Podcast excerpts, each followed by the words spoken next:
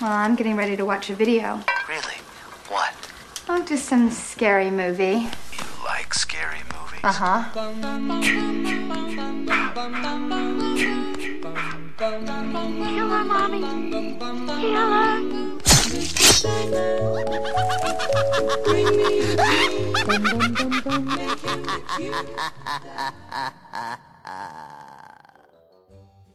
¿Qué tal, mis queridos creepers? Criaturas de la noche. Aquí Mr. N, como siempre, en un episodio más de La Cripta Video Club. Y por fin, mi gente, por fin llegó octubre. Estamos ya en nuestro mes favorito, obviamente, siendo un podcast de terror. El mes de octubre es nuestro mes de, de gozarnos. Y este no va a ser la diferencia. Este, en este caso, este año vinimos, pero encendido, venimos con cuatro episodios, uno por cada semana. Y Qué bueno que el primer episodio llegó a ser viernes, porque el día primero, si usted lo está escuchando el día que salió, es el día primero de octubre, así que estamos arrancando el mes, pero desde el primero. Eh, y conmigo, como siempre, la pandilla, aquí el brujo del podcasting, Mr. Vidium. ¿Cómo tú estás, mi pana? Ahora soy brujo también. Sí, porque ya que estamos en. Te tengo que decir algo más o menos relacionado. Bueno, estamos en octubre. Cuando llegue el mes de octubre. Estamos como que de celebración. Estamos en el mes que nos más nos gusta antes de Navidad. Porque a mí me gustan los regalitos. Pero también me gusta el dulcecito. Y te gusta Jingle All the Way. Y bueno, o sea ya, ya- ya tú me conoces. Pero octubre, octubre como tal es bien especial para mí, mano, porque como ya lo hemos dicho muchas veces, eh, octubre es algo que queda en el recuerdo este bien grande, porque ya lo que es Halloween pues no se celebra, no se celebra como, como se celebraba cuando yo era chiquito. O sea, eso quedó en el- eh, ha quedado en el olvido. Sí, sí, porque la- las navidades se celebran igual. Seguimos celebrando las navidades Sí, como las siempre. navidades se celebran igual, mucho mucho pernil, muchos pasteles Ah. y días de largo porque no quieren eh, terminar la- las navidades. Pero eh, Halloween, pues ya eso es algo perdido, ya no se celebra como antes. Este, así que cuando llega esta, esta fecha, pues me entra un poquito la nostalgia, mano, porque es que eh, aunque ya yo no ten- ya yo no salgo a, a, a- a- a tricotear como, como cuando era un nene chiquito y esto, me, me duele un poco el no ver eso ocurrir como pasaba cuando yo era pequeño. Sí. Pues, aquí estamos. Sí, por lo menos aquí, como yo he dicho en otros años, este, aquí todavía se, se, se celebra y qué sé yo qué. Pero, para no dejar esperando aquí a mis amigos, tenemos por aquí también a Juan Carlos, el maestro, el, el maestro de, de- de los Halloween Horror Nights. Mira, que ya mismo, ya mismo, a fin de mes, Nuestro- voy para allá. Sí, Si Mira no pasa nada vas a malo. llevar. Ah, montate todavía, tiene un break. Pero me pagas, ¿verdad? No, Sacho, Yo yo estoy estoy ahí. desempleado, estoy desempleado en estos momentos. Está bien, pero hay otro año, pues, para el próximo, para el próximo. Guardamos desde ahora y hacemos algo. tenemos pa- que ir los tres, que tenemos que ir. los tres para allá. Sí, Ah, tenemos que ir para La allá. Cripta Video Club en Hollywood, ¿cómo es? En Ah, Halloween te Horror Nights. A ti se te hace fácil, tú puedes llegar, bueno, es lejos, eh, pero tú puedes guiar, no tienes que coger el avión. Ah, eso sí, son como 20 y algo de horas. Ah, che, eso Sí. tú pones ahí un podcast día- y un vas por ahí chilling. viajecito, Un día de viajecito y ya. Ey. Bueno. Ya la gente ya está acostumbrada a guiar, así que... Más o menos. Este, lo más lejos que he guiado han sido de 16 horas y tacho, está, da duro. No, 12, 12 horas, 12 horas. Este, ah, Bueno. sí. Bueno, 12 horitas más. eso es así. Pero esto no se acaba aquí, mi gente. Esto no se acaba aquí. Tenemos un invitado sumamente especial. Direct, Internacional. directamente desde Chile. Tenemos por aquí a Mi pana Pablo de Videoclub del Terror en Instagram y en YouTube. ¿Cómo está mi pana? Buena, buena, maestros. Eh, aquí estamos. Muchas gracias por la invitación, chiquillos. Eh, buena Pedro, Ariel, Juan. Eh, gracias, yo encantado de estar aquí en el podcast. Muchachos, este, esto ya había que haberse hecho hace tiempo. Pero nada, mano, gracias a ti por sacar el tiempo para estar con, con nosotros en este podcast que se conoce este, internacionalmente, ¿no? Este, el mundo entero conoce la... No, no, no te las eches, que es que tú lo estuviste hostigando para que él viniera. No, yo encantado, chiquillos. el inbox lleno de mis mensajes, por favor, por favor, nadie quiere venir al podcast. Lo tenía loco ya. Digo, no de, verdad me yo estaba ansioso de, de participar en un, en un capítulo de ustedes. Este, pregunta, ¿tú habías estado en un podcast anteriormente? ¿En alguno, este, alguna, al- alguna otra persona o, o tuyo personal? No, nunca. Esta mi primera vez. Ah, es para allá. mi primera vez para todo. un virgen- virgencito del podcasting. Virgencito. Diablo, diablo, la primera vez, entonces tienes que ser con nosotros, pobre. ¿Qué clase No de.? Eso va a estar en tu resumen. Ay, ay, ay. Pero nada, pero nada, aquí estamos súper encantados, de verdad que sí, súper encantados. Y bueno, como ya tú sabes, yo hace ya un tiempito que, que te he venido conociendo y hemos estado conversando hace tiempo. Y yo fui tu invitado ya una vez y de verdad que fue súper nítido.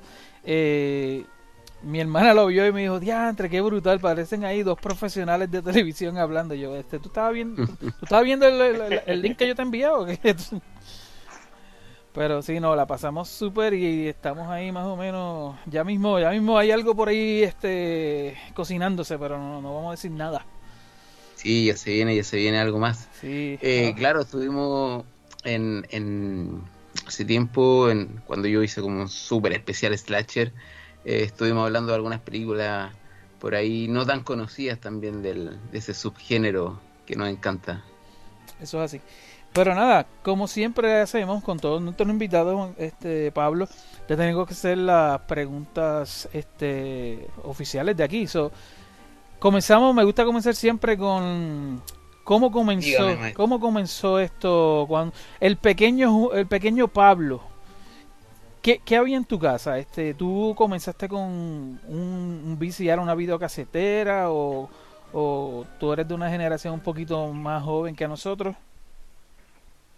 Sí, mire, yo cuando muy niño, eh, alrededor de los cinco años más o menos, eh, cinco o seis años, yo vivía con mucha familia, vivía con mis dos papás y mi hermana aún no nacía y eh, vivía con muchas tías y un tío.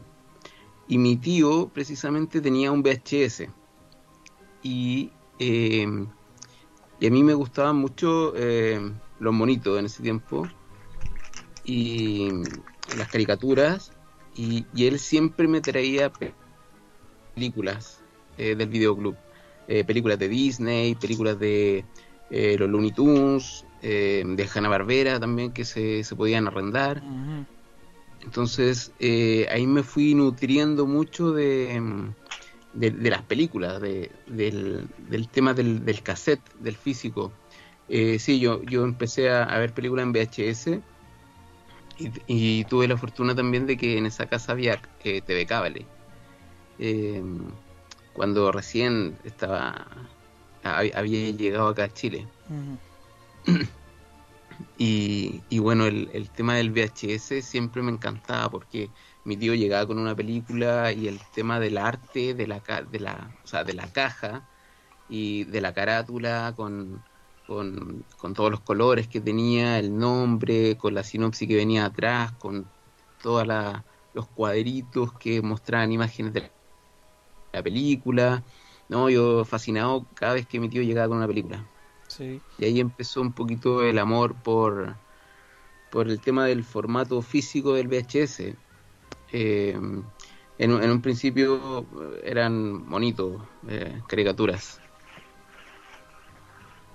Y este, ¿cómo fue entonces evolucionando esta cuestión? ¿Cuándo, cuando tú recuerdas que dijiste "Mm, películas de terror, esto como que me gusta? ¿Fue alguien en tu casa que, que era fan de esas películas o, o tú quisiste como que, no, eh, hoy yo voy a rentar una película de terror? ¿Cómo, cómo fue eso? Mira, la verdad, de, niño siempre fui súper miedoso. Y, y en parte eh, con algunas cosas lo sigo siendo. Eh, eh, un poquito más grande, 7, 8 años, por ahí. Eh, de repente pillaba una película en la noche. eh, por ejemplo, la película que tengo súper presente que vi cuando niño es eh, Child's Play, Chucky, y, eran películas que siempre daban, siempre repetían en un canal de acá de Chile, y, me da curiosidad esto de, de un muñeco que, apareciera, y me quedaba viendo la película siempre. Eh, bueno, la primera vez que me quedé viéndola, después tuve pesadillas, no podía dormir, fue horrible. eh, veía a Chucky por todos lados, no quería pasar por al lado de la cama porque pensaba que una mano de, de un muñeco me iba a agarrar los pies. Pero, pero siempre fue ese bichito, esa curiosidad que te da el terror de seguir viendo, aunque, aunque a uno lo asuste. Eh, entonces lo, mismo pasó con películas como eh, Pesadilla, con Freddy Krueger. Y, y ya un poquito más grande, eh, mi mejor amigo que, que Cristian, eh, nos conocemos de los 5 años, desde el jardín. eh, a este weón le gustaban mucho las películas de terror. Y a mí la verdad no me gustaban. Yo la- la- la- las que veía las agarraba de la tele y no las disfrutaba para nada. Y, pero a este compadre sí le gustaban las películas de terror, entonces ya cuando igual yo empecé a ver terror un poquito más, no, no tan niño, eh, entonces ya éramos adolescentes, teníamos 15 años y ahí íbamos al videoclub y arrendábamos eh, una, una película cada uno. Siempre, él siempre elegía de terror y, y yo elegía un- algo un poquito más liviano, como ciencia ficción, por ahí. Pero de a poquito eh, le fui agarrando el gustito al terror eh, con las películas que veíamos. Y bueno, y ya no fue una película de ciencia ficción y una de terror, sino que después eran dos de terror, después eran tres de terror, después ar- arrendábamos varias y, y yo me quedaba en la casa de él o él se quedaba en mi casa y veíamos durante toda la noche eh, películas de terror. Eh, y ahí fue un poquito que le, le, le fui agarrando el gustito al terror. Perfecto. Y ahora mismo, este, ¿qué consideras como que tus películas favoritas, al menos tres de ellas que son tus favoritas de todos los tiempos? No, ¿por qué hacen esto? Em, Te di por lo menos tres. Es difícil decir una, pero imagínate, tres por lo menos. Sí, por lo menos, por lo menos. Sí, hay gente que te pide una. Eh, mira, igual yo dentro del terror tengo mis, fa- favoritas, que son eh, El Exorcista, El bebé de Rosemary, y si tuviera que decir una tercera, eh,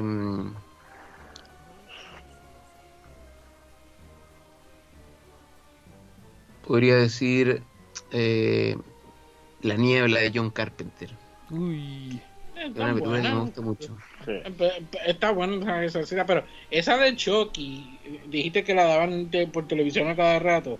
Claro. Eh, eso para mí como que era era subliminal por parte del gobierno o algo así para no pidan juguetes no Claro, claro. pidan juguetes Sí, era una cosa así. Eh, sí, además que yo personalmente eh, de, de chiquitito siempre me regalaron eh, figuras, eh, juguetes.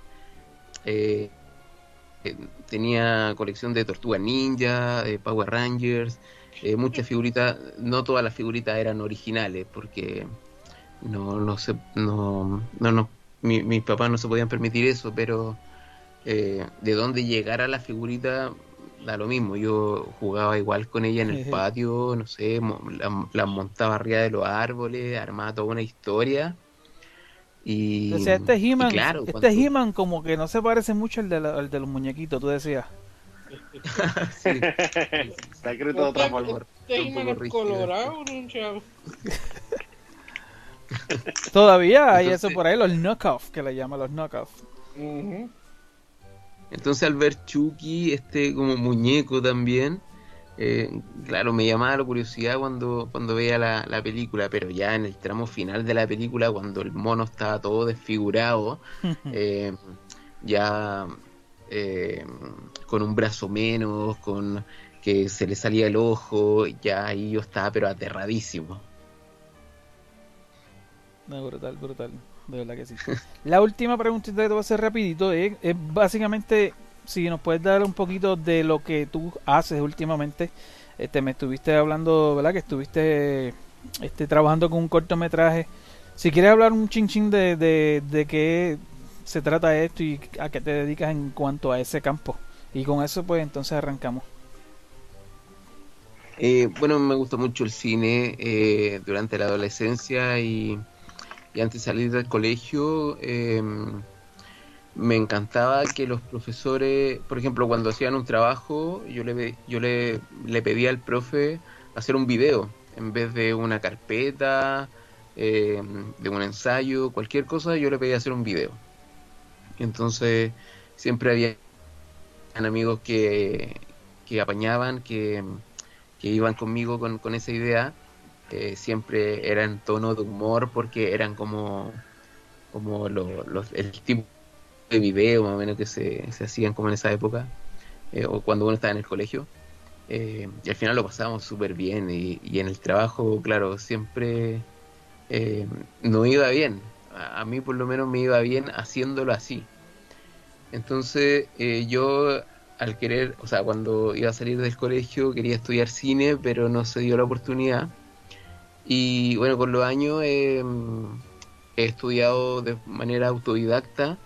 Eh, lo bueno que ya la- las tecnologías eh, te permiten en, en, en internet encontrar una cantidad de tutoriales increíbles, videos, eh, mucho, mucho texto, donde se puede aprender eh, sin necesidad de ir a una, a una clase presencial. Entonces, eh, he estado haciendo algunos cortometrajes durante un par de años. Eh, son, son cortometrajes súper independientes que donde actúa mi familia, donde actúan amigos, eh, el equipo técnico son mis amigos, eh, nadie tiene idea de cine ahí, pero yo les voy diciendo que tienen que hacer y ellos eh, van ahí con todas las ganas, me apoyan y, así han salido un par de cortometrajes. Y durante septiembre eh, rodamos un, un, un cortometraje, pero con, con una amiga, o sea, el, el cortometraje era para una amiga, eh, que de hecho la conocí en una, como en un taller de cine, y el cortometraje se llama hashtag hija, y tiene, eh, tiene que ver con, con este mismo tema de las tecnologías, de las redes sociales, cómo influyen en los adolescentes al momento de conocer a alguien. Eh, es un cortometraje que va a ser de suspenso drama y, y algo súper eh, cotidiano que pasa hoy en día en todo el mundo, en todo el mundo, porque los adolescentes chatean mucho con gente que que si bien puede ser alguien simpático, pero ellos no lo ven al otro lado de la pantalla, entonces eh, siempre hay gente que se, ma- que se camufla en las redes sociales y eso a veces puede ser súper peligroso y aterrador también al mismo tiempo. Perfecto. Eh, Él es, es de los míos porque este prácticamente eso eso era lo que yo estaba este tirando también Eh, yo, yo yo siempre he dicho que yo soy un director frustrado Porque yo, yo sí estudié estaba estudiando cine pero tuve que dejarlo por situaciones de la vida este pero entiendo lo que él dice y, es verdad o sea, eh, hoy en día pues tienes la facilidad de, de, de poder este buscar en internet y tienes un montón de cosas a, tu disposición y, y es bueno, o sea, así fue que yo empecé en, YouTube, con los videos míos en YouTube antes de entrar al podcasting. Sí, bueno, eh, como te mencionaba, eh, y, lo que decías tú, está ahí la tecnología. Al final es, es, es cosa de cada uno ocuparla a su favor. Y, y ya no y, y si bien como para temas profesionales sí se necesita una cámara de, de gama alta con una cierta con ciertas características, uno ya puede hacer un ahora se puede hacer una película con un celular eh, no sé, eh, micrófono hay en los mismos celulares también, entonces eh, hay muchas herramientas. Por último, si, mm, si no es para hacer un trabajo profesional, para ir adquiriendo experiencia al momento de que llegue ese momento. Ujú. Eh, Cuando llegue la oportunidad, pues tener, tener una idea de lo que... Claro. Un portfolio.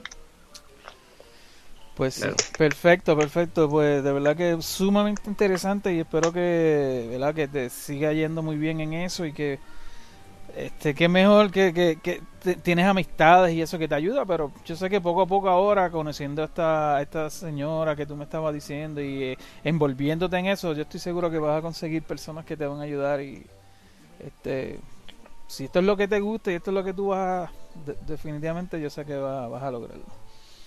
Muchas Este, gracias, Pedro. Claro que sí. Bueno, mi gente, ahora sí, ahora vamos para el mambo. Vamos a estar hablando esta noche, como ya ustedes vieron en el título, vamos a estar hablando de Candyman de 1992, la original. Y esta peliculita la escogí porque por dos cositas. Uno, porque salió en octubre del 2016, en octubre 16 del 92, o sea que esta película es una película de Halloween. Este, en ese sentido.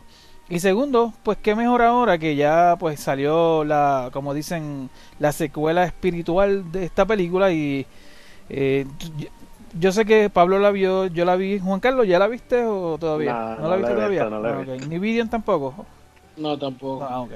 Este, pues hoy no tocamos esa. Yo pensaba que la habían visto, y- pero definitivamente es lo mejor que pueden hacer es ver esta primera. Yo vi la, la nueva sin haber visto la primera en mucho tiempo, porque ya yo la había visto hacía años, pero y estaba súper perdido. Y entonces viendo esta película ahora y oh, ok, vaya, ok, aquí entonces tú vas atando este todas esas cosas que ellos comentan en la película nueva. Pero es un remake o una secuela. No es una secuela, prácticamente. Sí. Así que la 2 y la 3 no existen. O sea, Exacto. están haciendo lo mismo, lo mismo que hicieron ahora con Halloween. Es la cosa, lo que hicieron con Halloween Claro. 2018. La, la- o sea, eh, básicamente es eso. ¿Entiendes tú lo mismo, Pablo, de, de, de la nueva? Sí, sí, eh, es como esta nueva moda que está haciendo Hollywood. De hecho, lo mismo se viene con el, con el Exorcista. Eh, Cierto. que la, que la va a hacer gente también que estaba implicada en, el- en la nueva de Halloween y va a ser una secuela de la original y bueno, va a ser una trilogía. Ah, pues bien. Eso no lo sabía. No, ya ellos están, ya ellos están mirando trilogía igual que hicieron con, con Halloween, que tiraron Halloween 18, Halloween Claro. Kills y Halloween Ends. Este, el hype está bien encendido, mano. Cada vez que voy al cine aquí y tienen ese póster de Halloween Kills, yo Dios mío, que llegue ya esa fecha. Yo tengo mi camiseta de Halloween pa- para ir a ver la película. Yeah, Queda Y poco, queda poco. Todo el mundo, todo el mundo tiene su camisita. sí. ¿Cu- ¿Cuándo es que va a salir? Este, en no, era en octubre, era, era en octubre 15, no, espérate, era en septiembre algo, ¿no? 15 de Eh, octubre en, en Estados Unidos. Sí. 15 de octubre. Ok, pues ya mismo, ya mismito, ya mismito, eso está a la vuelta de la esquina, mi Así que- gente. A- acá sale, acá sale el 14. Sí, en Puerto Rico siempre sale un día antes que en Estados Unidos, por alguna razón. Por los estrenos son Porque buenos. aquí los estrenos son, son jueves, allá son viernes. Ah, estreno. Pues sí. Bueno, pues vamos entonces.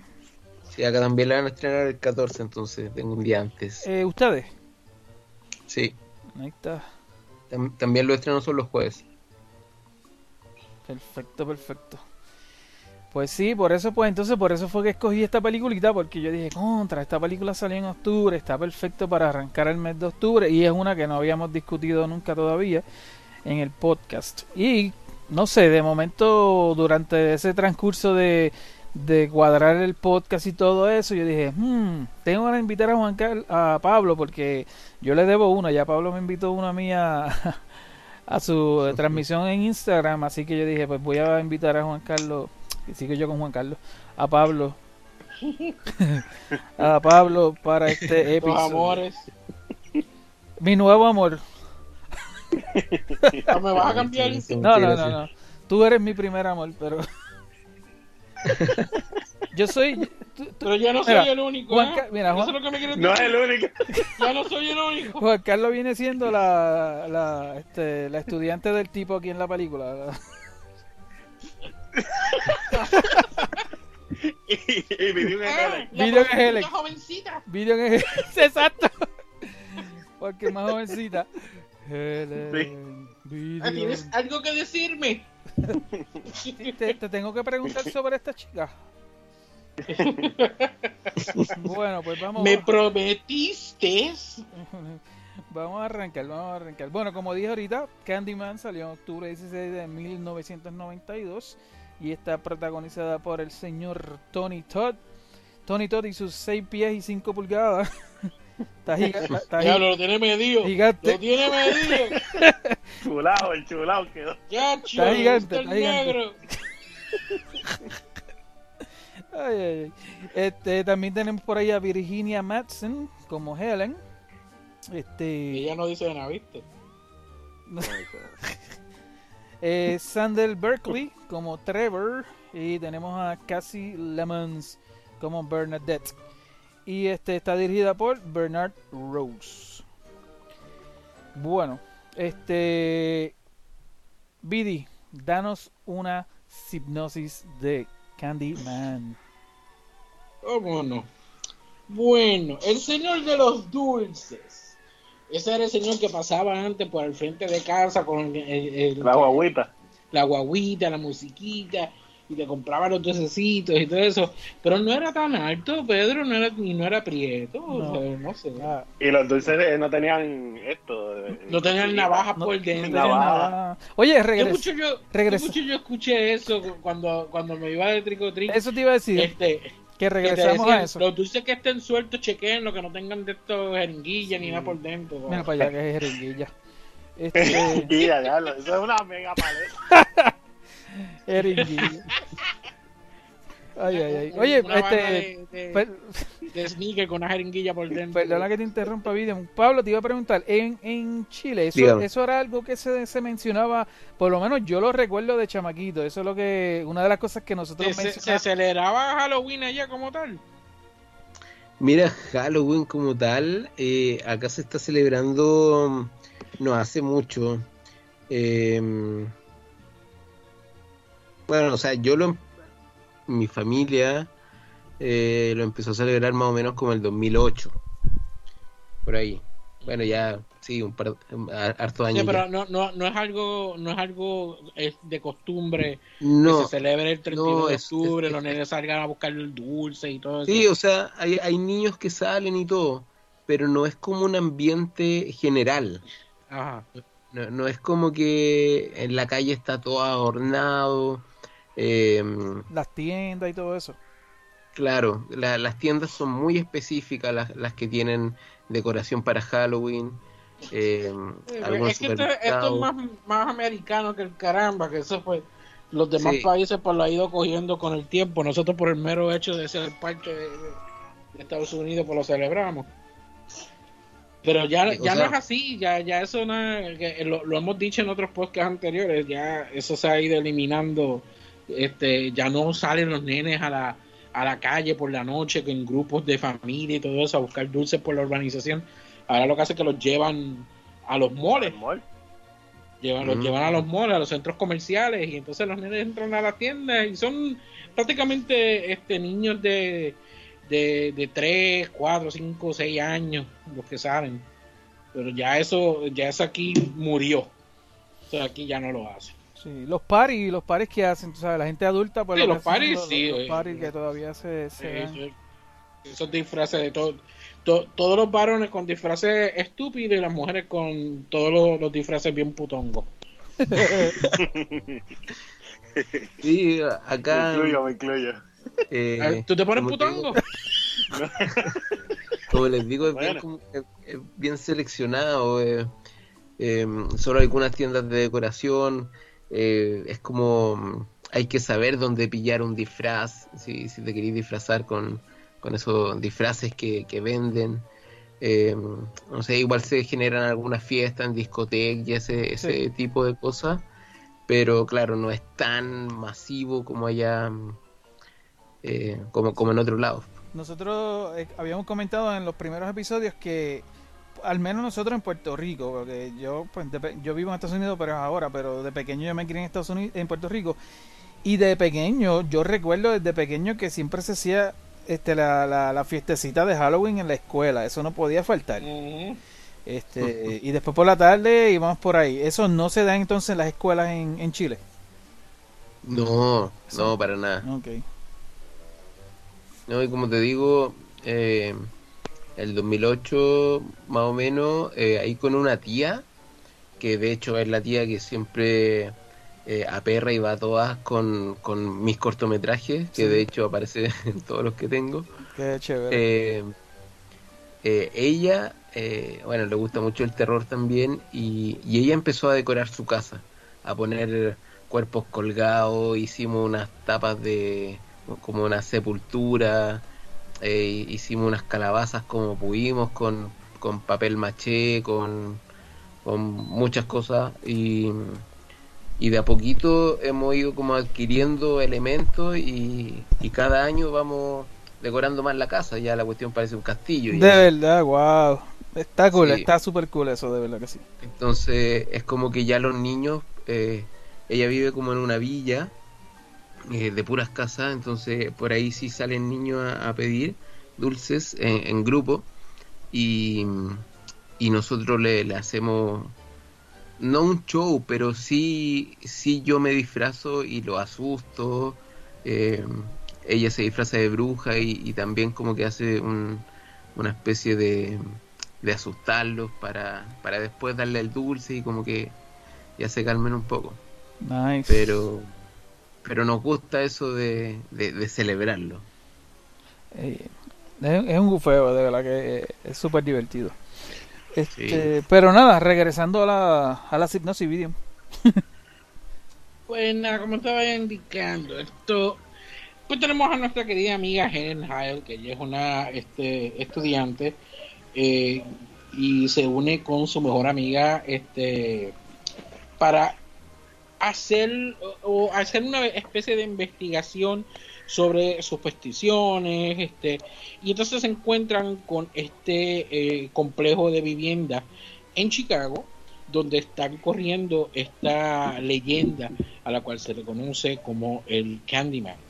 Eh, han habido unos, unos asesinatos como tal, a la cual se la están eh, achacando a, este, esta, esta leyenda, y esto pues le ha llamado la atención a ella y ella comienza a investigar.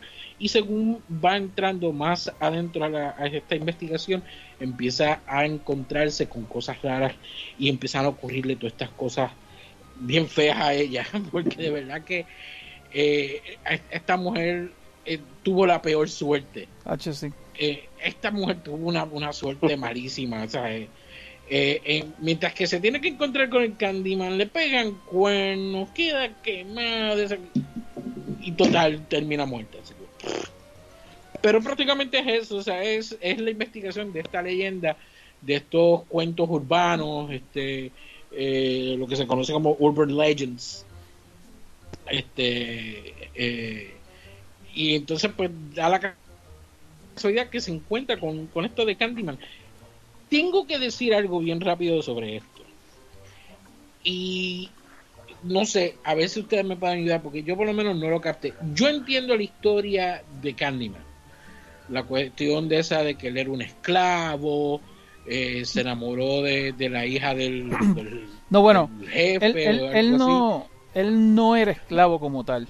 El hijo del esclavo. Él, él- Es un esclavo. el papá, el papá de él, lo que pasó fue que Él era pintor. Ajá, el papá de él era, era esclavo, pero él se inventó una cuestión ahí que eh, ayudó a que se hicieran zapatos en, en muchas cantidades. Entonces, eso le generó mucho dinero. Obviamente salió de ser, de este, ser esclavo de toda esta cuestión. Y envió a, a Candyman a, a las escuelas y, ¿sabes? Él era un, se hizo un pintor, etcétera, etcétera. Exacto, ok. No, a lo que voy es esto. Yo entiendo la historia de él, este, porque creo que es la- en la tercera es que te enseñan lo que a él le, le sucede. En la te- segunda. Te, hablan, te hablan de qué es lo que, de qué fue lo que a él le pasó, pero en la tercera te enseñan, te dan una retrospección de lo, de lo que a él le sucede y todo eso. Pero al fin y al cabo, no entiendo o no le veo el porqué de matar, el porqué de la venganza o la maldición, o sea, en qué, el, por qué él entra a este de esto de ser un boogeyman, este, porque no, o sea, no le encontré eh, una razón por qué.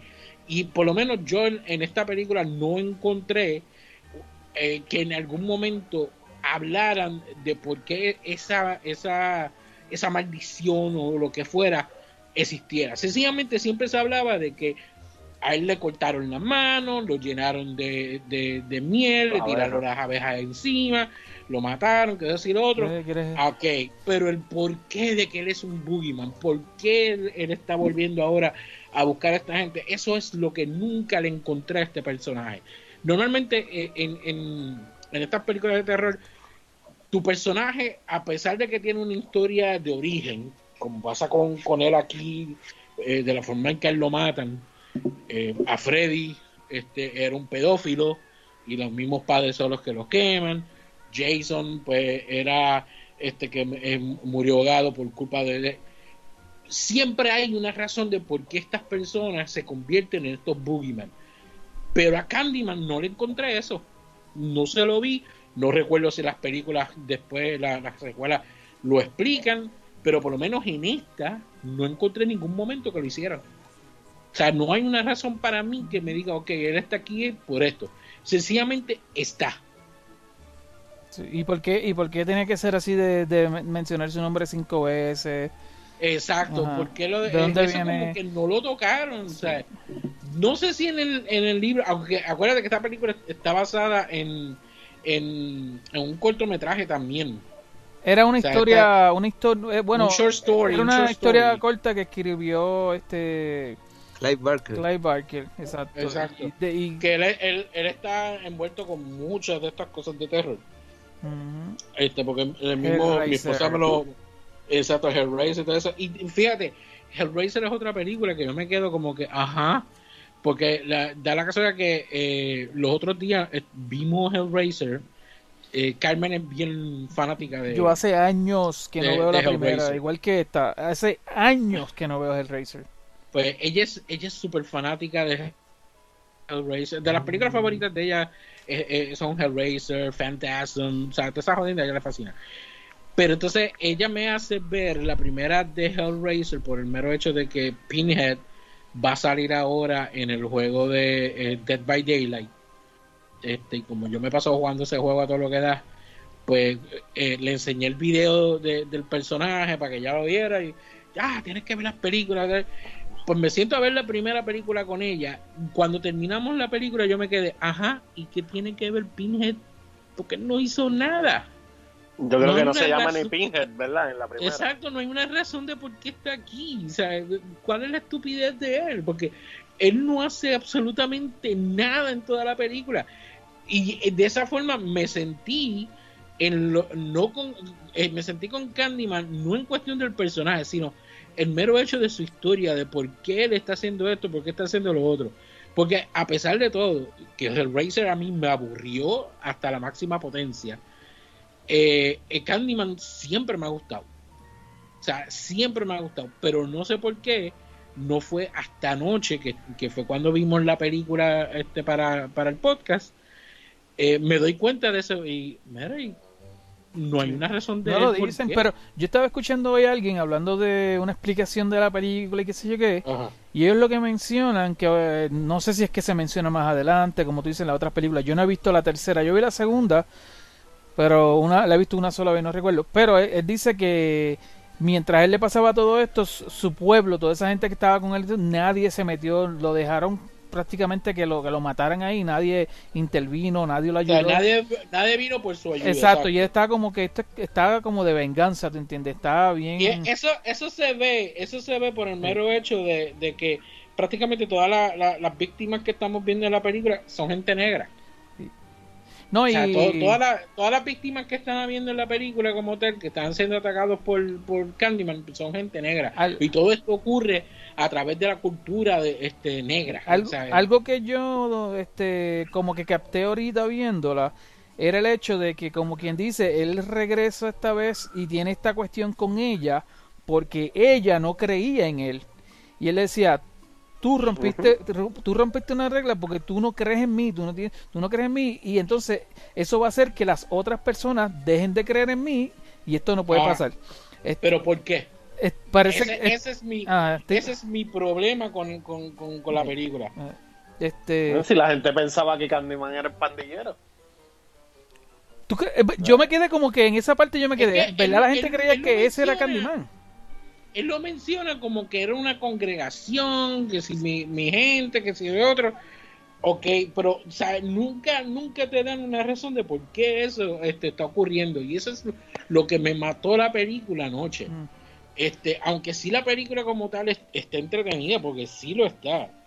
Eh, eh, ese, esa, esa cuestión de él, Sí. Ok, al final de la película te ponen como que él está detrás de ella porque eh, ella se parecía a la, a, a la, a, a la, a la mujer de este por la cual él, él estaba, que él se enamoró, que eso y lo otro, que quedó preñada y todo eso. Te lo ponen de esa manera que en, en la pintura no se parece un divino a ella. Yo. No es como la de. No No, es, como ella. la de Fright Night, que es la misma tipa. Esencialmente, la misma tipa. Entonces, si te, eh, eh, eh, se pone a ver, eh, eh, eh, eh, él está repitiendo la historia aquí, porque Friday creo que también es de él, de, de Baker. Mm, no, ese es Este- Tom Holland, pero no sé si la No. historia. Eh, sí, sí, no, de la historia, que eso era lo que me estaba diciendo Carmen, eh, yo no sabía nada de ese tipo. Pero que la cuestión es que el, el mero hecho de que, eh, ok, este, tú te pareces a ella, que decir otro, eso te lo dejan al final de la película como una revelación, pero al fin, al fin y al cabo tampoco hace sentido con lo que está pasando, porque o sea, eh, es como que no, o, no supieron este, llevar bien el mensaje sobre eso de la película, porque eso se pierde y se pierde en toda esta visión de lo que a ella le está ocurriendo una vez ella este, eh, eh, repite los nombres, que ahí hay otra con- incongruencia en la historia. Todas estas, estas personas que terminan muertos son personas que dijeron el nombre de él cinco veces. Este, ¿por qué él tenía que matar a la amiga de ella, a la prieta?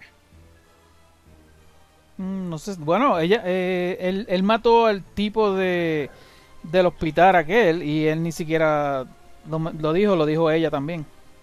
Exacto, pero, pero- Eh, eso no tiene- Pero Que En va- un mal momento estaba. Vamos a darle un brequecito a Pablo, bendito, que no, no ha hablado todavía, el hombre ahí. Nuestro invitado especial. Sí, yo lo estaba escuchando atentamente. Eh, o sea, con res- yo mi, con mi opinión personal frente al, al- a lo que se está discutiendo sobre lo que se explica o no de la película, yo creo que eh, para mí esto es mi, mi apreciación personal de que eh, de repente hay muchas películas de, de terror que, que claro, que dejan vacíos eh, hay cosas sin explicar. Eh, a mí personalmente no me molesta eso, me gusta que queden cosas como inconclusas, cosas que finalmente son interpretativas para el espectador, que uno mismo forma eh, alguna especie de teoría de, de, dónde, de dónde viene cierta cosa, por qué el personaje hizo lo que hizo. Eh, finalmente una película de terror eh, donde no todo en el terror tiene que tener explicación. O sea, eh, son situaciones fuera de lo normal, eh, con una energía, no sé, mística o qué sé yo, que, mm, que, que- quizás tiene sus propias leyes y, y no, no todo tiene que ser explicado. Eh, eso es lo que pienso yo. Entonces, eh, quizás, claro, con, con ese tema de que de que se invoca a Candyman eh, diciendo cinco veces al espejo, eh, quizá eso se pasó, no sé, entre generación. Eso estaba pensando yo ahorita. Iba a decir, Ay. no dije nada, pero pensé que podía haber sido algo de que, según pasaron los años, la gente se inventó eso, no sé. sea, alguien lo dijo, oh, sí, Claro, es que- tienes que decirlo así. Tú sabes. Es que lo que pasa es que la película también tiene esto de que se genera un mito urbano. de que, de que genera toda esta leyenda de Candyman a raíz de la, de la historia original de lo que le pasó a este, a este tipo que, que pudo surgir y ser pintor y todo, y después que lo, lo, asesinan. Pero de ahí hacia adelante eh, empieza toda una, una leyenda de este tipo. Entonces, como pasa, me imagino yo, como pasa esto de generación en generación por a través de los años, eh, siempre las historias se van tergiversando, o sea, se van modificando, eh,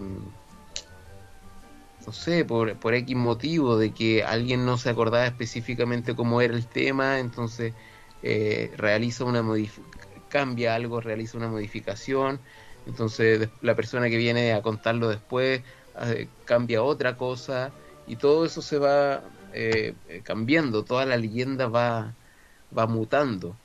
Eh, es lo mismo, por ejemplo, hay un ejercicio que si, si tú pones 10 personas en fila y, y a la primera persona tú le dices un mensaje en el oído, la última persona de la fila va a decir un mensaje completamente diferente a lo que de, a lo que le dijeron a la primera.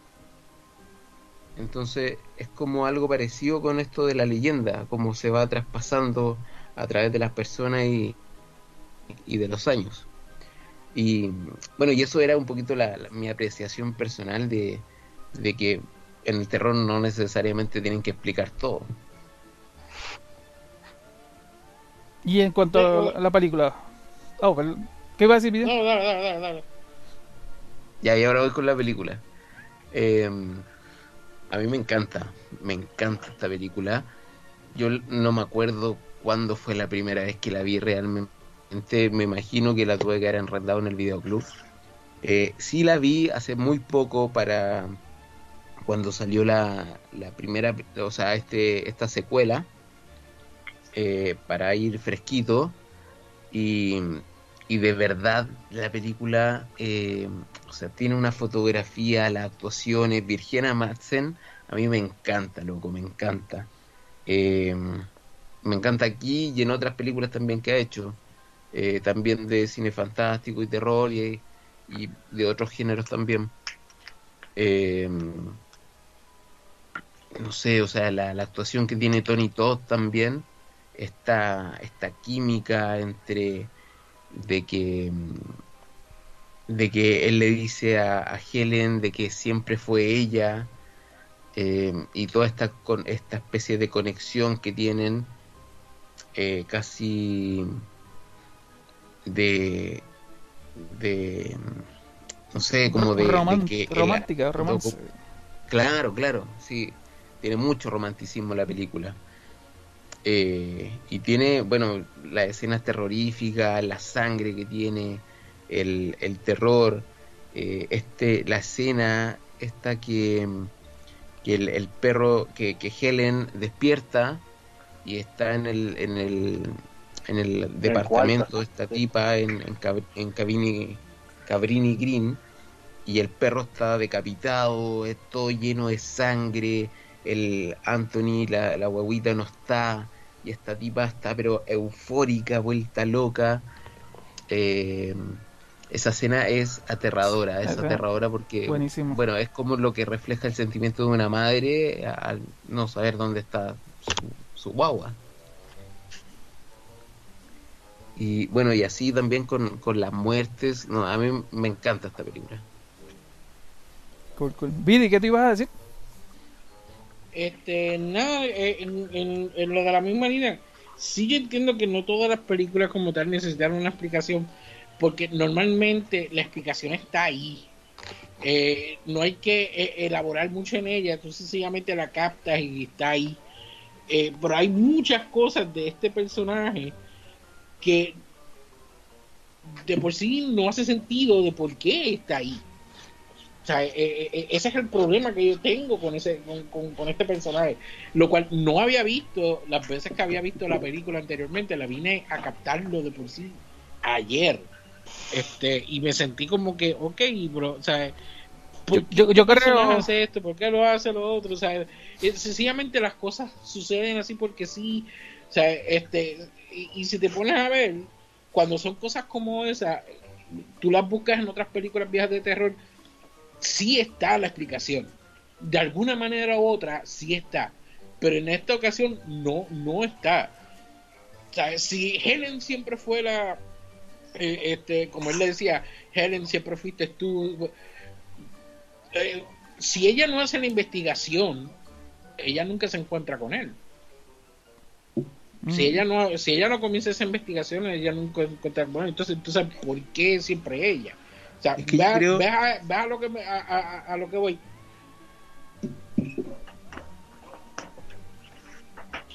Y ese, eh, ese eh, y, y es bien bobo el problema que yo tengo con, con la película, porque sí entiendo eso, pero eh, es cuestión de que está ahí bien pronunciado. Yo creo que después de después de ver Cruel Just, tu, tu, tu, buscando. tu visión es otra visión distinta. Puedes ver cosas nuevas en la película. Viviendo, Viviendo no ayer. Eh, Pensando, ¿qué pasa? ¿cómo pasó esto? ¿Por qué él es así? Cuéntame, Juan Carlos, cuéntame tu este, experiencia con la movie. Pues mira, yo la vi. Yo, yo me recuerdo que yo la vi de chiquito. No sé ni qué edad tenía. Me recuerdo que sí, como que me dio cositas y eso. No me acordaba que tenían que decir cinco veces el nombre. Pensé que eran como tres o algo así. Sí, porque ese. Blo- Bloody Mary. Bloody Mary. el número perfecto de siempre. de siempre Y yo, yo, y yo ahí como, wow, son cinco veces. Bloody ¿Cómo que- Mary. Beetlejuice, Beetlejuice, Beetlejuice. ¿Verdad, verdad? ¿Cuántos Sí. son Beetlejuice? ¿Cinco? ¿Tres veces? Tres. Y Tres veces, entonces este, Bloody Mary son tres veces también. Por eso quisieron meter dos extras y es como que. Yo, vamos a lo mejor. vamos a meterle dos. Es un Yo poco estaba- largo. Yo estaba escuchando un podcast hoy y el tipo decía, cuando ya va- tú vas por la tercera vez que dice este Candyman, ya, Ya te sientes bien, te- ya te sientes bien pendejo diciéndolo. Sí. Y mirándote, la cosa que te estás mirando en el espejo. Sí, sí, sí. No, pero. eh, pero no recordaba mucho la película. Sí, me acordaba de dos o tres cosas que, by the way, no las vi aquí. Puede ser que sea que haya visto la 2 y la 3. Exacto. No me acuerdo nada de la 2 y la 3. Por eso yo juraba, Pero- yo juraba que en esta película era que enseñaban la escena donde se ve físicamente cuando los tipos lo agarran, le cortan la mano y toda la cuestión.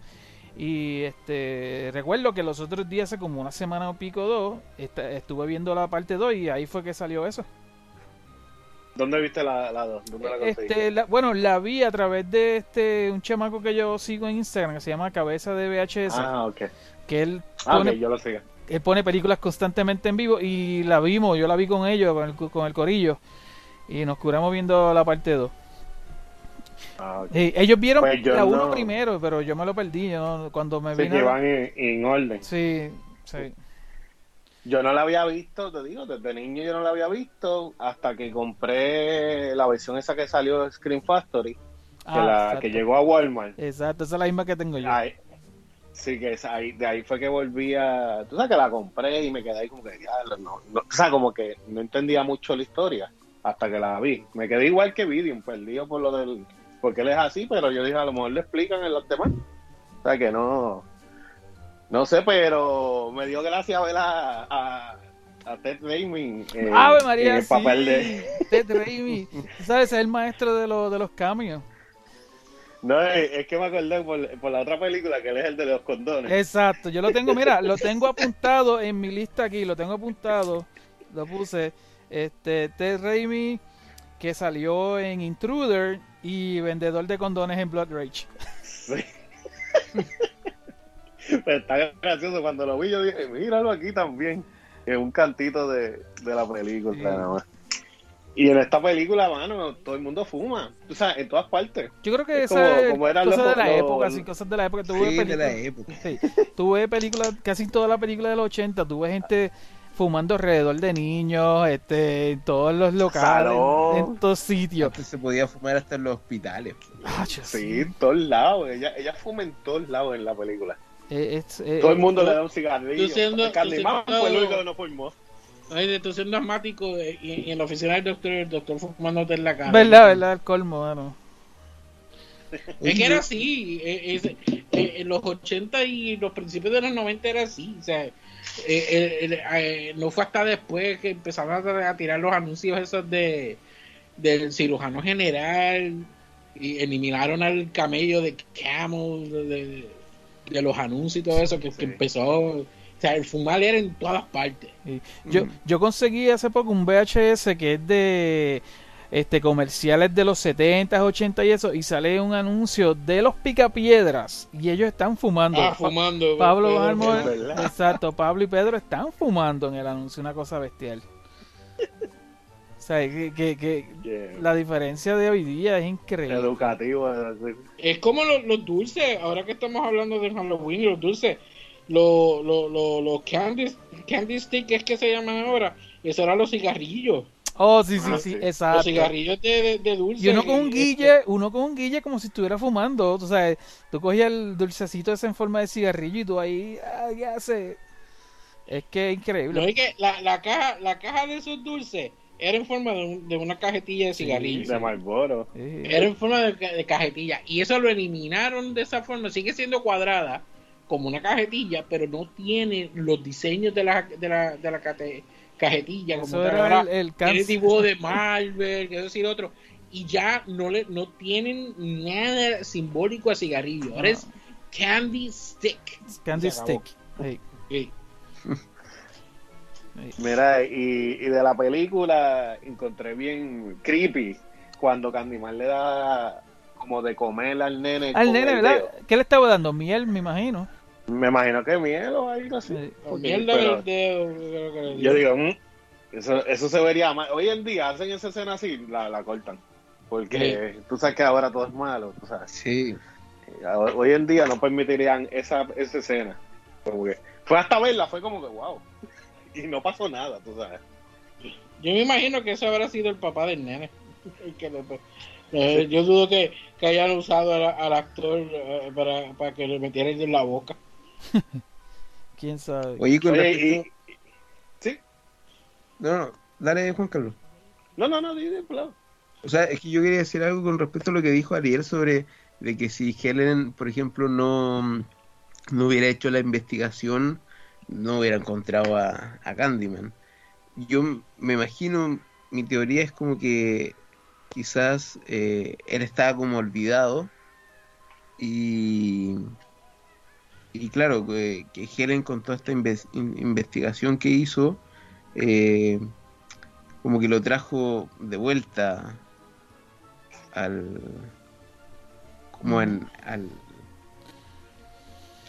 como el, mito, la leyenda de, de, de Candyman la trajo de vuelta como a la sociedad. Entonces, de hecho, también la gente eh, hablaba como a escondidas de Candyman, como que decía que, que Candyman había hecho cierta cosa, pero no, no lo decían como eh, abiertamente, sino que siempre andaban hablando de él, pero escondidos. Pero este, lo que dijo Juan Carlos ahorita me puso a pensar también porque yo como que lo pensé también un poco si si el tipo este que estaba en Cabrini Greens este tras tras sabes como que hizo que todo el mundo pensara que yo soy el Candyman tú sabes porque cuando el nene lo vio que es lo que primero que dice Candyman Le dice Candyman. Exacto. Sí. este Parece pero que no le tiene miedo. Exacto, pero, pero entonces también como que ¿cuándo fue la última vez que hubo un asesinato? Pues tiene que haber habido un asesinato no tan lejano a, a ese momento, porque la, fue la, la vecina de exacto, la, vecina. Pues, este no sé si fue cuando la Mm. señora ya tenía a Anthony o si no lo tenía, no recuerdo Sí, ese güey, detalle. era reciente. Era Pero Bueno. para mí que era reciente y, y se dice que fue Candyman, pero quién sabe, ¿habrá sido el verdadero Candyman o fue el tipo este? Pero, pero tú sabes que cuando ellos están comiendo en la mesa, el tipo dice, ah, ya yo he hecho, ya yo he escrito sobre Candyman hace 10 años. O sea, yo no sé, ellos en ningún momento dicen cuánto tiempo lleva lo de la vecina, hay un pero Claro, Hay un detalle importante en la parte 2, en, bueno, en, bueno, en, en la nueva, este, en la nueva, este, o sea, en la segunda parte de ahora, hay un detalle de, en cuanto a los Candyman, pero no sé si lo quiero decir ahora, porque ustedes no lo han visto, pero que, que es importante, porque cuando yo vi la bolsa de los dulces, o sea, que ella se mete al sitio y encuentra, como quien dice, la, la, la caverna esa donde Los está los dulces con Exacto, en la, en, la, en la segunda parte de nueva hablan de eso. te explican por qué. Ah, sí, quisiera decirlo, pero no puedo porque, no, porque ustedes no lo han visto. Calla boca, calla. Pero, pero este, en la segunda parte ellos van a decir algo bien importante en cuanto a Candyman y eh, lo que ha pasado durante todo. Porque acuérdate que Candyman, el original, es Tony Todd, que fue en 1800 y pico. ¿Sabes? Sí, porque empezó en 1890. En la Exacto, y han, y han habido muertes durante todas las generaciones. So, en la, eh, eso es algo que se va a discutir en la película nueva, este que está bien interesante. Que obviamente es más Pero- fácil porque tú estás haciendo una película después de haber visto la original y, y puedes pegar cosas, ¿tú entiendes? Pero, este, y obviamente la historia original básicamente se cambió porque la historia original se hizo, este, la escribió Clive Barker, que el tipo es de, este, el tipo es originalmente de Inglaterra, creo que, o de por allá, y lo hizo pues lo hizo con la con la visión racista de ellos allá y después entonces el director de acá hizo el screen y lo, lo puso, ok, ¿cuál es el problema racista de acá? Los negros, obviamente, especialmente en esa era de los 80 y así fue que él lo, lo el cambio cambió. no era tanto porque la, la, la situación racista en Inglaterra con los negros era prácticamente igual. No sé si era, no recuerdo bien, pero la cuestión es que me imagino que ya, tú sabes, han cambiado muchísimas cosas de, de la historia original cortita que, que Clive Barker escribió. So, ¿sabes? Están haciendo lo que ellos les da la gana, me imagino. Sí. Pero sí, como tú dices, tiene, tiene sus cosas que como que no hacen sentido y como que para pegarlas bien y para tú decir, ok, esta película está completamente perfecta, pues no cuadra mucho porque hay cosas que no cuadran.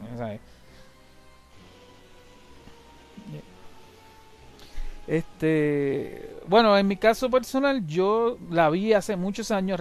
Estoy como Juan Carlos y como Vidon, que como que, ok, yo la, yo recuerdo, recordaba muchos pedacitos y viendo la película en estos días, y dije, adiós, pero yo recuerdo tal cosa y no lo vi en esta película.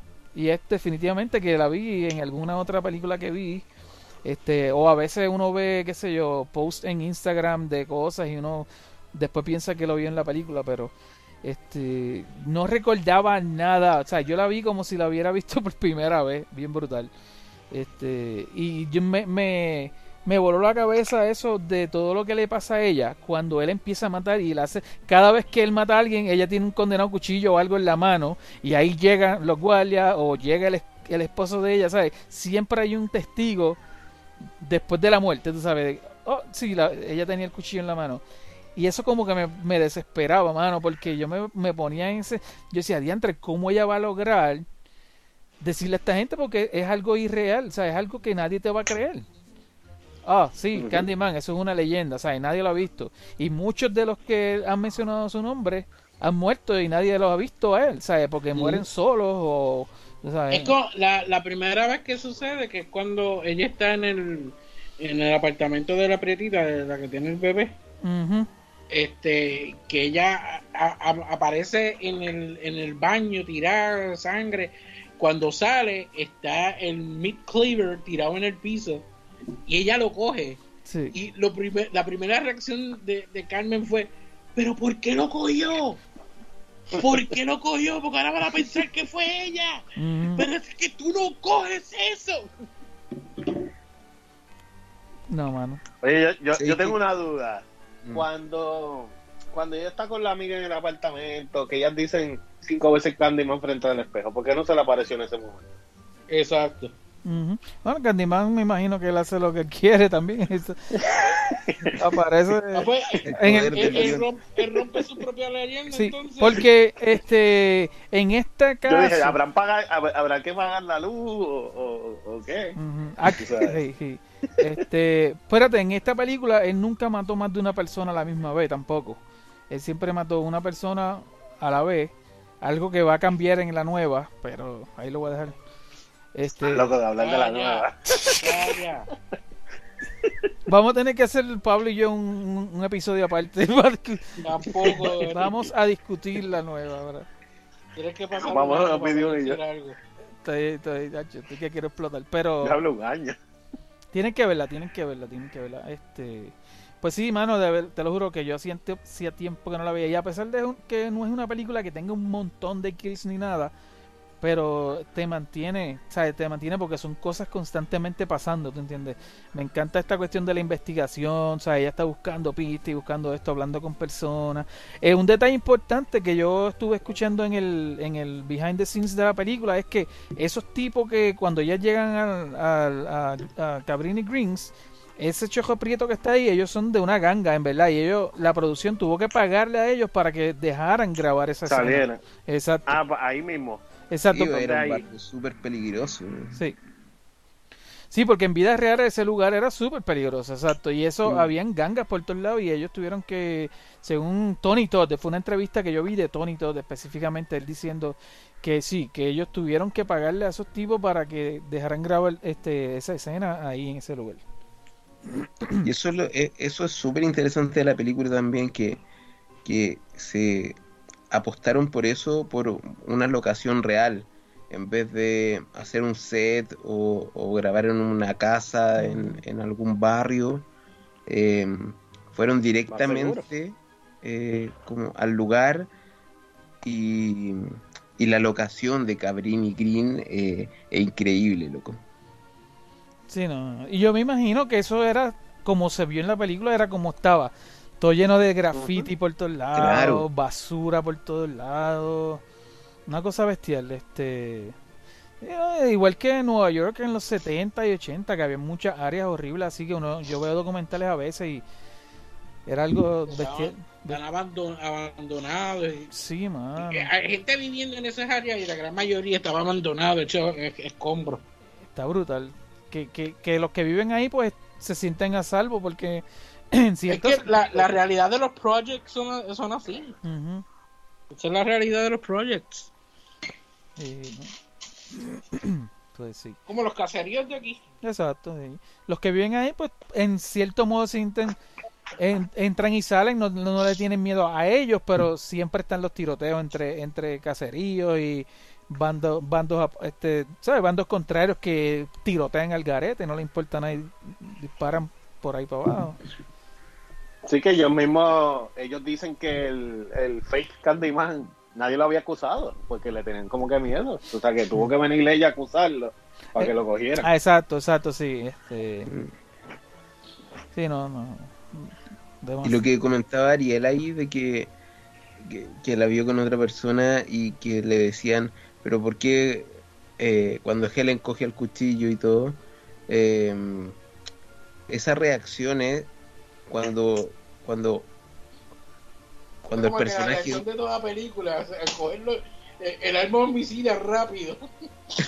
Es que, es que cuando uno ve que el personaje le va a pasar algo y a ti realmente te preocupa, eh, es porque es un personaje que está muy bien construido y, y uno siente mucha empatía con ese personaje. Entonces, el personaje de Helen Lyle eh, está súper bien hecho por Virginia Sí. Madsen. Bueno, yo creo que en si yo despierto y está todo lleno de sangre, escucho una persona gritando, yo creo que yo me voy a voy a buscar con qué defenderme, si algo si todavía el asesino está allá adentro, ¿tú entiendes? Yo creo que esa es una reacción que tú dices, "Oh, por lo menos tengo con qué defen- defenderme", porque ella obviamente no no piensa que ella mató a nadie, o sea, ella estaba Claro. como que, "Diablo, aquí hay alguien que mató a alguien y puede que esté aquí adentro." ¿Quién sabe? O sea, eso es como que esa reacción tal vez que puede tener uno, como yo siempre digo, uno nunca sabe cómo uno va a reaccionar, ¿tú entiendes? En una, en una situación, ¿sabes? Uno- Pero pues... No, mano, tremenda, tremenda peliculita, mano, un clásico, un clásico de clásicos, de verdad que sí. Este, Es, buen, es buena porque me en- entretiene, no es perfecta, tiene sus fallos, pero e- está mejor que este que Hellraiser, está mejor que este Lost yo, Boys. yo creo que yo creo que es uno de los de los pocos este asesinos slasher negro, ¿verdad? ¿Quién, quién, quién otro hay por ahí? Uh, Sí, toda la razón. Ya no me viene más nadie a la mente para Sí. decir la verdad. Sí, porque yo recuerdo que estaba viendo algo, este, creo que era otro youtuber o algo así, y él decía, este, cuando yo me criaba de pequeño, ¿saben? E- Este, este era nuestro, no podemos decir héroe, obviamente, con slasher, pero era, él decía que ese era nuestro, nuestros eh, asesinos, ¿sabes? Nuestros slasher, porque nos representa a nosotros los negros, ¿sabes? ¿Dó- ¿Dónde hay otro? ¿Dónde hay otro? Y es verdad, o sea, pu- si nos ponemos a pensar, ¿quién rayo más? No hay otro que, que sea negro, así que yo recuerde. Y no, te- y no, y no tiene máscara ni nada. O sea, Yeah. ahí. No, no tiene miedo de, de enseñar la cara. Este, y yo creo que tenemos que mencionar lo obvio que siempre todo el mundo dice, yo creo la cuestión de Tony Todd y las abejas, como el tipo dijo, bueno, yo lo hago con abejas de verdad, pero me tienes que pagar este, por cada picadita, creo que eran mil dólares o algo así. Ya, No, es verdad. ¿Sabes lo que es eso? Estar, ¿Tú no sabías eso? No, la la. Y ahí, y ahí se hizo la pinoca con la plata porque se dice que lo picaron como 26 veces más o menos entre la trilogía completa. Sí. Esas fueron Esa las que parte- se pudieron. Esa parte cuando él se abre el jacket y está, se le Se- las se costillas ve brutal así, esa está brutal. De esa verdad que se ve brutal ese Y sí. la de la boca llena de, de abejas. Que sí. Y como la besa. Tú sabes- ella. Sí, tú sabes que yo, yo tuve una experiencia, esto es bien fuera de la película, pero yo tuve una experiencia que yo me lo encontré a él en, A en San. A Patricio. Candyman. Sí. Yo estaba caminando, Vidium tiene que acordarse. ¿Tú te acuerdas, Vidium, cuando hacían el Festival de Ordol aquí, las Ajá. películas? Pues, ¿tú te acuerdas que antes lo hacían en San Patricio? En San Patricio. la- Pues, mano, yo estoy con, con mi mejor amiga caminando. Yo no estaba bien envuelto en esto, tú sabes. Y, y pero yo lo veo. Yo digo, ya, este tipo se parece a Candyman, bien guillado. Y se lo digo a ella. Y ella me dice, "Es igual. Y cuando salimos para el multipiso, eh, es que estaban, él fue el, el artista invitado de ese año. Y lo trajeron. Y él estaba en San Patricio caminando solo. Por allí. En serio. En el mall. Eso- la gente que lo reconocía, uy, Candyman sale corriendo. Y yo dije, wow, este, yo nunca pensé que era él. Yo dije, este tipo se parece a él. Y yo, y después yo, ya no, si es él, era él. Ya, André. Pero Eso no, fueron eh, eh, comienzos en, en viendo este Eso fue- convenciones de terror, eso- me imagino, ¿no? Eso fue. Hacho, yo ni, ni iba, ni iba para eso. Y empecé después a, chequear esa convención que hacían. Que, era, era un festival que hacían de películas, pero ya Eh, le cambiaron el nombre. De, de- de terror como el, el Gran Festival del Cine de Puerto Rico. Sí, ahora le cambiaron el nombre y es como que ya no es lo mismo. Pero antes trajeron, yo me acuerdo que un año trajeron a la, a la deporte y a la viejita también. Y traían a par de gente, pero como que se perdió eso aquí. Ya no hacen nada. Hace tiempo que no se hace nada de eso. Sí, tacha aquí, ¿no? Nítido, nítido. Bueno, yo no sé, yo creo que ya es un poco tardecito para Pablo, allá son las doce y media más o menos, ¿verdad? No, pero sigamos, ¿no?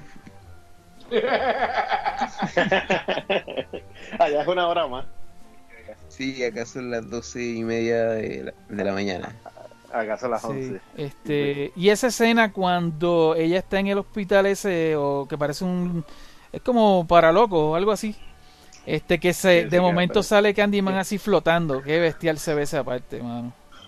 Oh, ese plano, loco, es increíble, me encanta. Sí. ¿Tú no te diste cuenta que ese lugar, las paredes todas sucias, un lugar bien, es como si el Sí. lugar fuera en el mismo, este, Cabrini Green?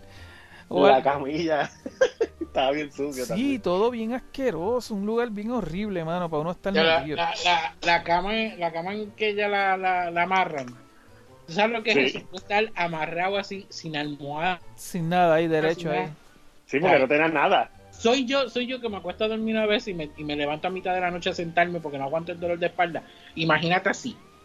O sea, lo, lo que me venía en la mente, yo, yo de loco no puedo porque eh, pegaría a gritar como loco estando ahí acostado. Oh, ah, otra cosa que me estuvo raro, no sé si ustedes también lo pensaron.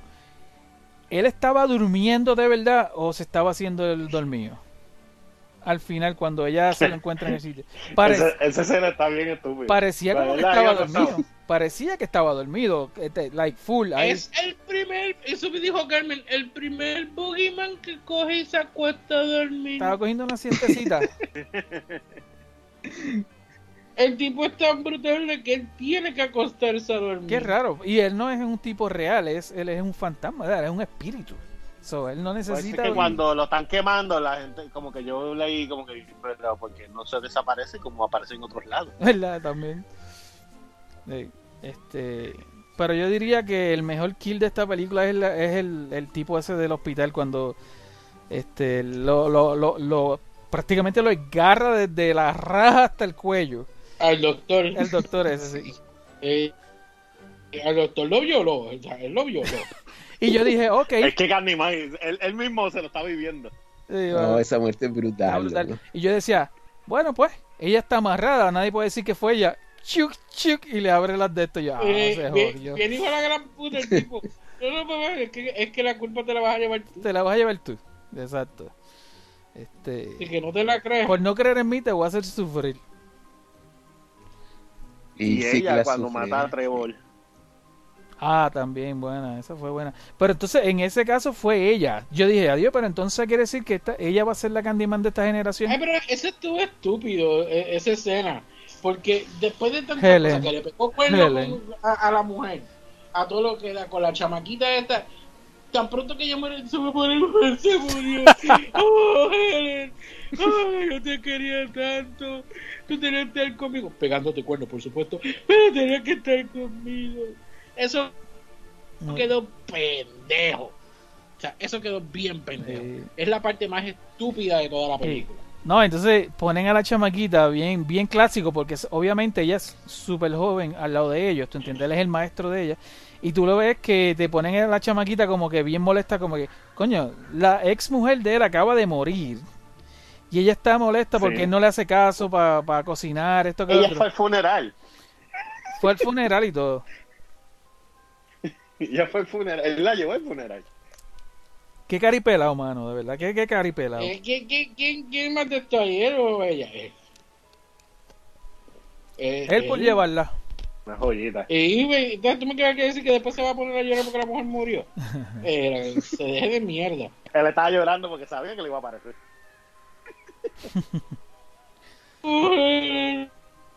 Pues sí. te amaba tanto. Pegar cuernos si tú no estás vivo. Mira, O sea, pues, ahora los residentes de allí pensaban que eh, la leyenda de Candyman era él. Porque tuviste que le llevaron el gancho y eso. Viste que le tiraron el gancho a la chamaca y todo. Pero el nenito, Mm, el nene sí. vio, el nene vio el cuerpo de Candyman allá adentro. Porque presentan al nene mirando así para el fuego y se veía el cuerpo de Candyman allí quemándose. No sé. Para ser un Sí. tipo medio este fantasma, ¿verdad? Este, hay cositas que como que este, Sí, hay cosas como que No no, hay tienen, explicación. como dice Ariel, como que no tienen lógica igual en la película. pero pues hay que disfrutársela como que. Sí, No, se la, disfruta la película está entretenida, pero eh, esos son los problemas que tengo. O sea, es que me, de- me quedo como que, ¿really? Hay que ver las otras partes, a ver cómo, cómo cambia eso. Yo sé que yo vi las dos hace poco, pero pff, ya, ya ni me acuerdo. Este, yo sé que en la... ¿Cómo? el, el compositor de la música, Philip Glass. Ave María, sí, no hemos Eh, mencionado la música. Qué brutal está ese Sí. tema principal, mano. Sí, el, el, el, el tema de Candyman, Ah. bueno, o sea, el tema de la película, bueno, eh, pasa por toda la película, Ah. siempre se está escuchando Qué brutal está. y, y de verdad que es brutal y no llega a molestar, porque de repente hay otros temas que, que, que los ponen siempre y, y, y- y como que hartan un poco. De, El favorito de es, Vidion. es el- que este tema es como que te tranquiliza. Sí, el Sí, favorito. Es relajante. sí, sí, es verdad eso. El tema favorito de Vidion es el de el de Halloween 3. Halloween, Halloween. A mí me gusta. ¿Tú, quieres que- tú, tú no quieres que yo te mande para un sitio, ¿verdad? Vidion- No te preocupes, Vidion, que cuando vayamos a hacer la 3 la vamos a hacer An- Juan Carlos y yo solamente. No, no te vamos a torturar. No te va a... Va a ser un episodio de fans, así que. Pues sí, mano, la música. Oye, pero sí, eh, eh, el disco, Ah. el disco de la nueva, yo lo escuché en Spotify. Eso sí, no he visto la película, pero escuché el disco. Oh, sí, este, yo sé que se supuestamente estaban diciendo que salió antes de tiempo y medio mundo estaba como, ah, se liqueó, qué sé yo qué. Pues escuché, lo, yo vi que mucha gente lo puso, que ah, está bien bueno, qué sé yo, y me puse a escucharlo. Yo no lo he Está- escuchado. está por ahí en como tal. Spotify, que lo quiere escuchar. Tengo que, tengo que bajarlo, a ver cómo está eso. Aunque yo vi la película y qué sé yo qué, pero yo, este, uno no está tan pendiente, o yo estoy pendiente como que estar a la película, pero este, escuchar el tema, el soundtrack básicamente, ¿no? El, el motion picture. Sí. Ah, bueno, este, alguno, algo, algo, algún final, algo que quieran decir finalmente, ya estamos, porque no quiero tampoco romper la barrera de hora y media de podcast, porque no me gusta extenderlo mucho. Pero, Bueno, eh, Galaxia Nintendo sí que ahí no me importaba nada y hacíamos tres horas de podcast, pero... Muchachos, eso sí eran tres horas de podcast, pero... en- en- antes de, de ver la nueva. en- ¿Cómo? ¿Qué qué? ¿Qué tú dijiste de la nueva? ¿ah? No, no, que la vean antes de ver la nueva. Que vean la original. Ah, eso sí es, ¿verdad? La gente que está escuchando esto, si no lo ha visto todavía... Pero fue- yo, yo creía que era, que era un, un remake como tal. Un soft reboot. Eh, No, este, lo que la, la- la gente la llama como un spiritual, este, o sea, una, una continuación espiritual, qué sé yo qué, pero yo no sé, eh, pega muy bien, sí, ellos la, pegan bien. no es pero- porque eh, eh, es, la, es la misma historia. Sigo diciendo o sea, que esta es mejor que, la, eh, que esa también. Espiritual es porque es con eso. ¿Por qué qué? que cuando es espiritual eh, no es este de, de la misma línea o sea eh, esto como tal es sencillamente un- una reama- re- eh, eh, de, de la secuela como tal o sea eh, eliminando lo que ya estaba y haciendo esta como que la nueva secuela oficial. Pero cuando es este espiritual es que no no es directamente este de esa misma saga no puede ser eh, eh, eh, no necesariamente es que no saca Que lo- no escuché nada, tú, tú- esa línea pero no, yo no escuché, no te escuché para nada. Eres tú, porque todo, todo lo escuchamos. Sí, pero si yo no, eres tú si yo no no, me quieres escuchar si yo no lo escucho, no me sale en la grabación, es lo que pasa. eres tú que no me quieres escuchar Eh, eh, Pedro, nos escucha a nosotros. Le puse el mute, le puse el mute. bueno, nada, vamos a, vamos a cuadrar esto ya, para cuadrar esto ya. Bueno, yo creo que ya con esto estamos, estamos ready. Este, espero que se hayan disfrutado de este episodio. Nuestro primer episodio del mes de Halloween, del mes de octubre. Eh, Candyman, tremenda película. Y como dijo Juan Carlos ahorita, si no han visto la nueva, pues vean la original primero, definitivamente. Porque después va a estar como que, ah, pero ¿de qué hablan aquí? Pero, pero ¿por qué? O sea, es mejor ver esta y ver la otra. Así que nada, Juan, este Pablo, gracias un millón por estar aquí con nosotros, darte, ¿verdad? Este, tomar ese tiempito para estar con nosotros hasta esta hora de la noche. este, y la pasamos súper, de verdad que sí, este, con- teniéndote por aquí. No, gracias a ustedes, chiquillos, por la invitación. Yo lo pasé increíble. A mí me encanta esta película, como les decía. Eh, el personaje de, de Candyman, de, además que con la tremenda interpretación que hace Tony y todo. Y bueno, Candyman yo creo que eh, un poquito ahí está, lo tienen en la esquina, ¿cachai? Como, porque est- están los, los malos de- del cine de terror, Jason, Michael Myers, Freddy Krueger, pero a Candyman como que lo tienen ahí relegado en un rinconcito y creo que eso no es muy muy justo para el, para el personaje. Sí. Eh, tiene su arma icónica que es el gancho, tiene su vestimenta icónica, eh, su forma de hablar, de, de, de matar también. Entonces es un personaje tremendamente eh, increíble para el cine de terror. Y bueno, fue, fue la película que impulsó también de, forma internacional el- las cosas que estaba haciendo el director Bernard Rose. Eh, bueno, ahí seguía hablando de la película, pero yo le doy las gracias, chiquillos. Eh, es increíble. Eh, no sé, eh, como, como les digo,